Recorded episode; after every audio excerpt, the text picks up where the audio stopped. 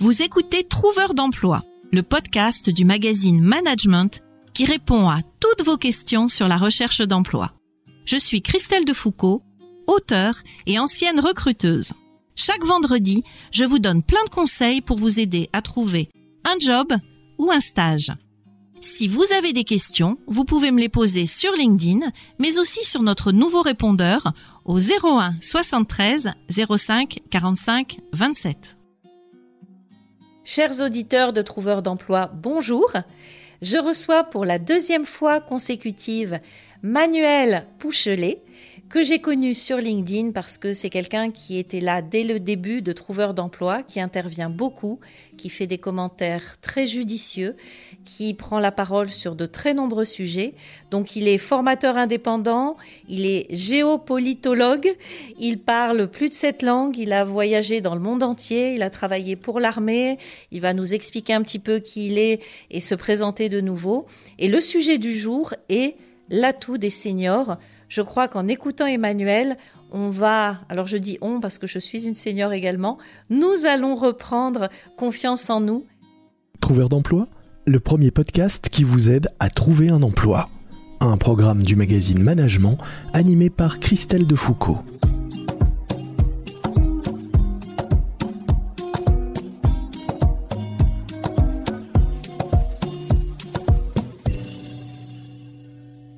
Merci Manuel d'être là parmi nous. Est-ce que vous pouvez vous présenter d'abord pour nos auditeurs? Bonjour Christelle, merci de nouveau de m'accueillir sur le podcast Trouveur d'emploi pour ce deuxième épisode consacré cette fois-ci aux seniors. Si je vais me présenter rapidement, donc je suis un expatrié, j'ai un parcours, on va dire, assez atypique. J'ai fait mes études aux États-Unis, j'ai eu un parcours militaire et aujourd'hui je suis formateur en langue anglaise, formateur indépendant et également en géopolitique auprès d'institutions privées et publiques où je conseille régulièrement l'ONU et l'OTAN. Merci beaucoup, très belle présentation. Alors, ce qu'on n'a pas dit, c'est que vous parlez combien Sept langues? À peu près sept langues, mais aujourd'hui, je pense encore en maîtriser bien quatre. Bon, ben, vous pouvez les reciter pour les auditeurs parce que ça me fait à chaque fois rêver. C'est le potentiel, euh, voilà, le potentiel de Manuel. Je trouve que c'est euh, très intéressant de, de savoir qu'il va parler toutes ces langues parce que ça montre aussi son intérêt, son adaptabilité. Ça montre beaucoup de choses. Donc, euh, quelles sont les langues que vous parlez, Manuel? Alors, écoutez, c'est d'abord les langues fondamentales, hein, donc l'anglais, le français, l'espagnol, l'allemand. Nous sommes déjà à quatre. Après, vous pouvez rajouter des dialectes africains. Le lingala, dialecte afghan, le pashtou, le dari.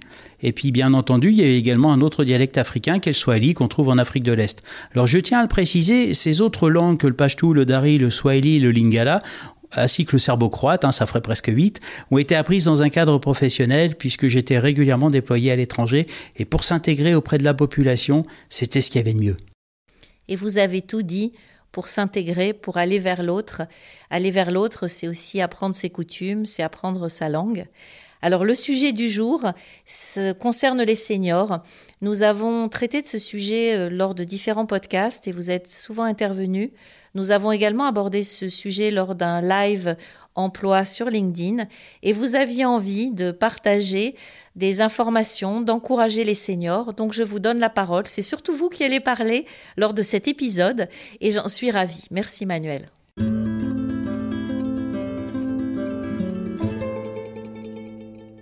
Ben merci Christelle. Alors les seniors, en fait, c'est une approche complètement différente au regard du marché de l'emploi en fonction des pays. Alors me concernant, et pour faire partager mon expérience, on va dire, auprès des trouveurs d'emploi, euh, ça a été principalement l'Allemagne. Il faut savoir que l'Allemagne est le pays des seniors par excellence. C'est-à-dire, ce sont des profils, et là j'insiste bien parce que l'Allemagne a un bassin de l'emploi et des emplois très spécifiques, souvent très techniques, qui requièrent une expérience acquise importante. Et là, le senior, il trouve sa place et même une place de choix. En 2000, pour commencer un petit peu cet intérêt pour les seniors, l'Allemagne a été confrontée à un boom économique assez surprenant dans l'économie européenne. Et dans cet espace, les seniors ont été mobilisés. Et figurez-vous que les Allemands sont même allés récupérer, si je peux me permettre, même si c'est un peu familier, mais retrouver et renouer le contact avec des seniors qui étaient en retraite, qui se sont retrouvés du jour au lendemain sur le marché de l'emploi et à revêtir pour certains leurs habits de chantier. Je ne sais même pas si ce serait envisageable en France et si on y penserait. Alors, qu'est-ce qu'on peut dire de ça par rapport à la France? Euh, bon, l'Allemagne peut être un modèle. Comment est-ce qu'on pourrait euh, adapter ça en France? Qu'est-ce que vous avez envie de dire euh, aux chercheurs d'emploi seniors qui nous écoutent? Alors j'allais dire comparaison n'est pas raison. L'Allemagne a ses spécificités et le cœur de l'économie allemande est principalement industriel un peu de service. Ce qui a fait revenir les Allemands dans l'emploi au-delà de 65 ans, alors j'imagine certains qui vont avoir les cheveux qui se hérissent sur leur tête, ce sont des compétences techniques parce que bien entendu, vous vous doutez bien qu'avec l'accessibilité des diplômes, il y a des connaissances académiques qui se sont perdues. Donc qui n'étaient plus enseignées, pour être honnête. Et les seniors conservent ce savoir-faire qui est précieux pour l'entreprise. C'est ce qui lui permet de rebondir, c'est ce qui lui permet de conserver également un savoir-faire qui est précieux, surtout qu'aujourd'hui on se retrouve dans une concurrence mondiale et non plus qu'européenne. En ce qui concerne le senior en Allemagne, c'est un profil qui est vrai une réelle plus-value. Et c'est très important de le dire aux trouveurs d'emploi et aux auditeurs de ce podcast, parce que ce sont des personnes qui sont expérimentées, mais elles ont un autre rôle qui est un rôle social, qui est l'accompagnement des jeunes dans l'emploi. En général, dans les entreprises allemandes, il ne faut pas croire que ce sont des gros concerns, des grands groupes, euh, bon, à part Siemens, Henschel et tout ce qu'on veut, mais ce sont principalement des PME où l'apprentissage est la clé de voûte de la réussite de l'entreprise, où il y a un binôme entre le jeune, le junior, on dirait, et le senior, qui, malgré peut-être sa fin de carrière, a toujours quelque chose à transmettre, et quoi qu'on en pense, il est souvent plus adapté et plus hardi à l'acquisition de nouvelles connaissances parce qu'il connaît certains fondamentaux que le jeune, n'a pas forcément. Alors moi, je crois beaucoup à cette notion de binôme, à ce partage des compétences, parce que un jeune n'a pas les mêmes compétences, le même savoir-être, la même expertise qu'un senior, et réciproquement. Et je crois beaucoup à ce binôme, chacun pouvant aider l'autre, le senior avec euh, sa hauteur de vue, son expérience, et puis le jeune avec euh, sa vitalité, sa connaissance des réseaux sociaux. Hein, ce sont des digital natifs, ce que ne sont pas les seniors. Donc j'y crois beaucoup. Comment on pourrait adapter ce modèle en France? Qu'est-ce qu'on pourrait suggérer?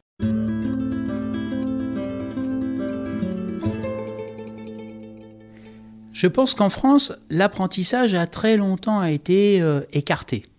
Aujourd'hui, il revient euh, sur le secteur économique et même encouragé par le gouvernement.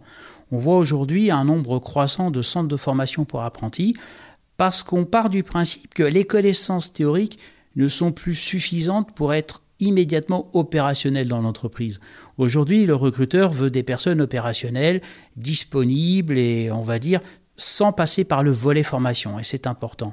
En général, j'ai la chance, moi, dans le cadre de mon métier de formateur, d'accompagner des alternants.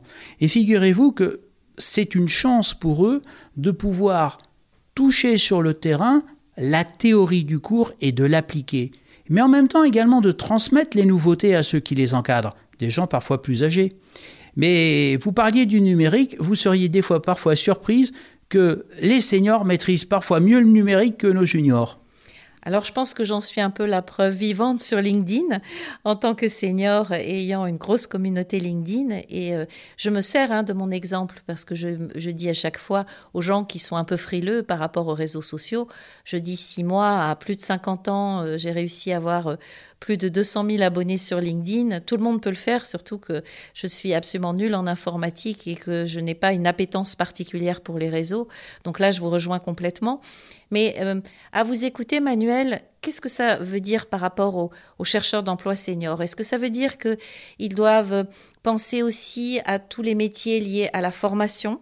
Par exemple, les métiers euh, peuvent suivre des formations de formateurs pour être formateurs eux-mêmes. Est-ce qu'ils doivent approcher les entreprises qui euh, ont une marque employeur euh, basée sur justement l'ouverture aux seniors et le fait de faire travailler des binômes junior-senior, quelle peut être la démarche que doivent adopter les seniors qui nous écoutent et qui cherchent un job et qui n'y arrivent pas? Alors les seniors, Qu'est-ce que je peux leur dire? J'ai un exemple récent à vous témoigner où justement, grâce à votre podcast, j'ai quelqu'un qui est entré en relation avec moi sur LinkedIn, qui est une dame qui est justement senior. Et figurez-vous qu'il y a à peine 15 jours, elle vient de retrouver un emploi et devinez où? Dans une start-up. Elle est très éloignée de la codification de la start-up, mais la start-up avait besoin de la connaissance de son expérience, parce que c'est quelqu'un qui avait un spectre varié de compétences. Et c'est ce qui a attiré la start-up et c'est ce qui a contribué à son recrutement. Maintenant, le senior, dans le cadre de la formation professionnelle, pourquoi pas?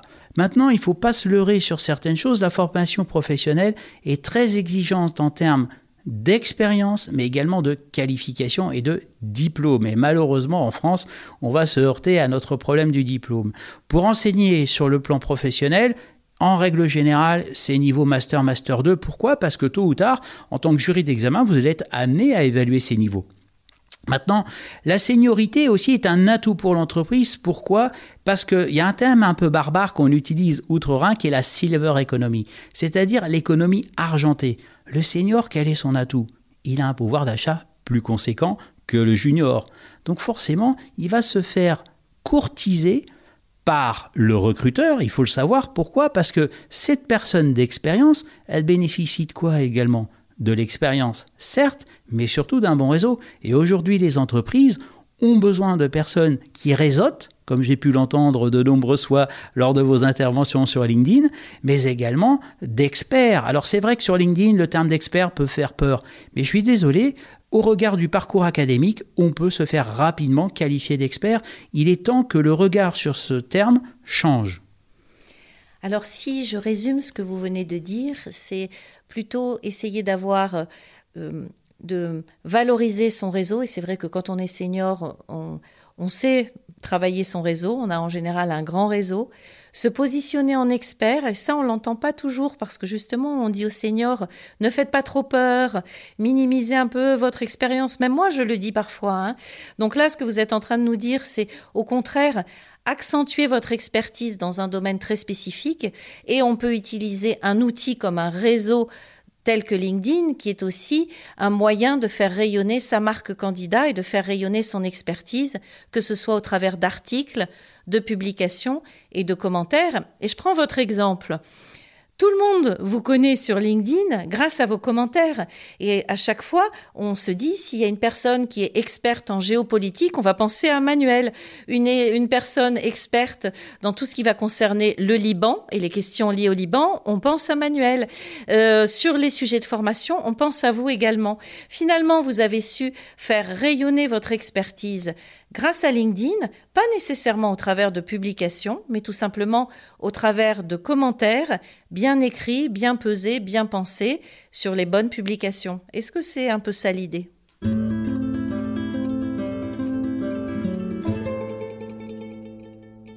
Alors je vous le confirme, Christelle, je vais vous dire une chose, parce que j'ai été éduqué aux États-Unis à la fameuse université de Yale.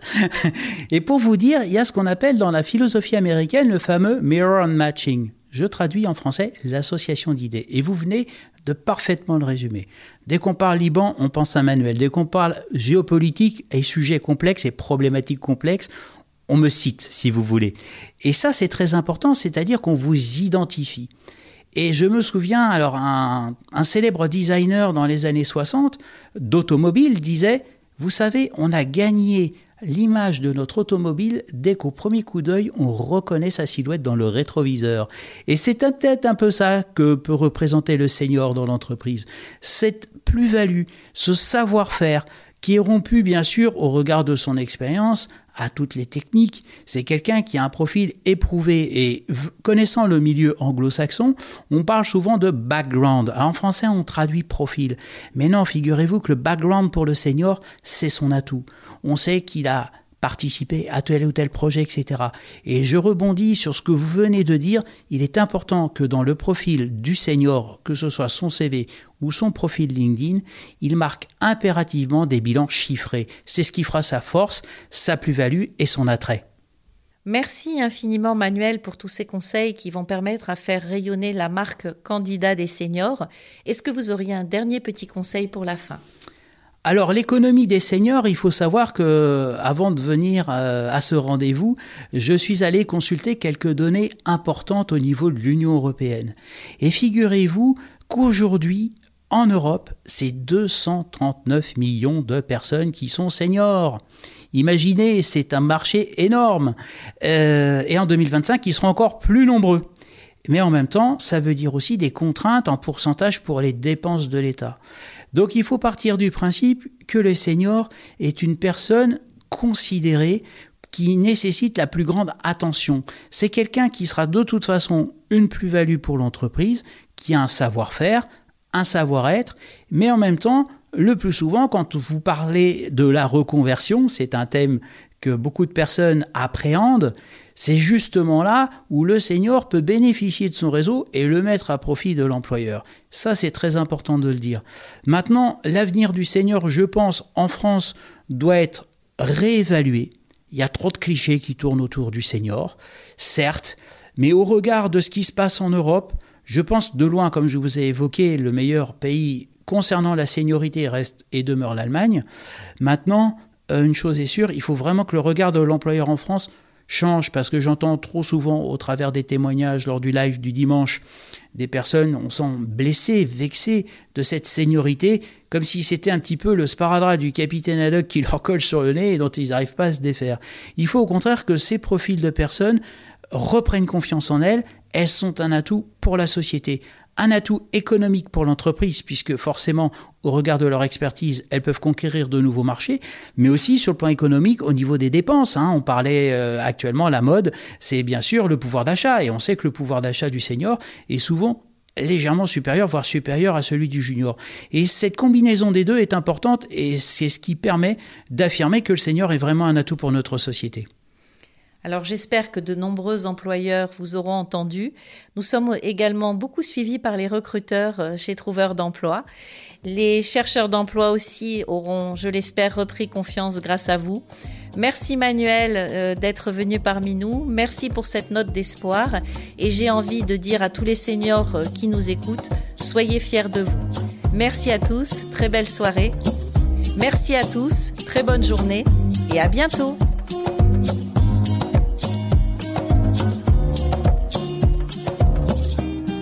Merci d'avoir écouté Trouveur d'emploi. Si cet épisode vous a plu et que vous souhaitez faire connaître ce podcast au plus grand nombre, mettez-nous des étoiles. Vous venez d'écouter Trouveur d'emploi, un podcast du magazine Management présenté par Christelle Defoucault et réalisé par Lucas Vibo.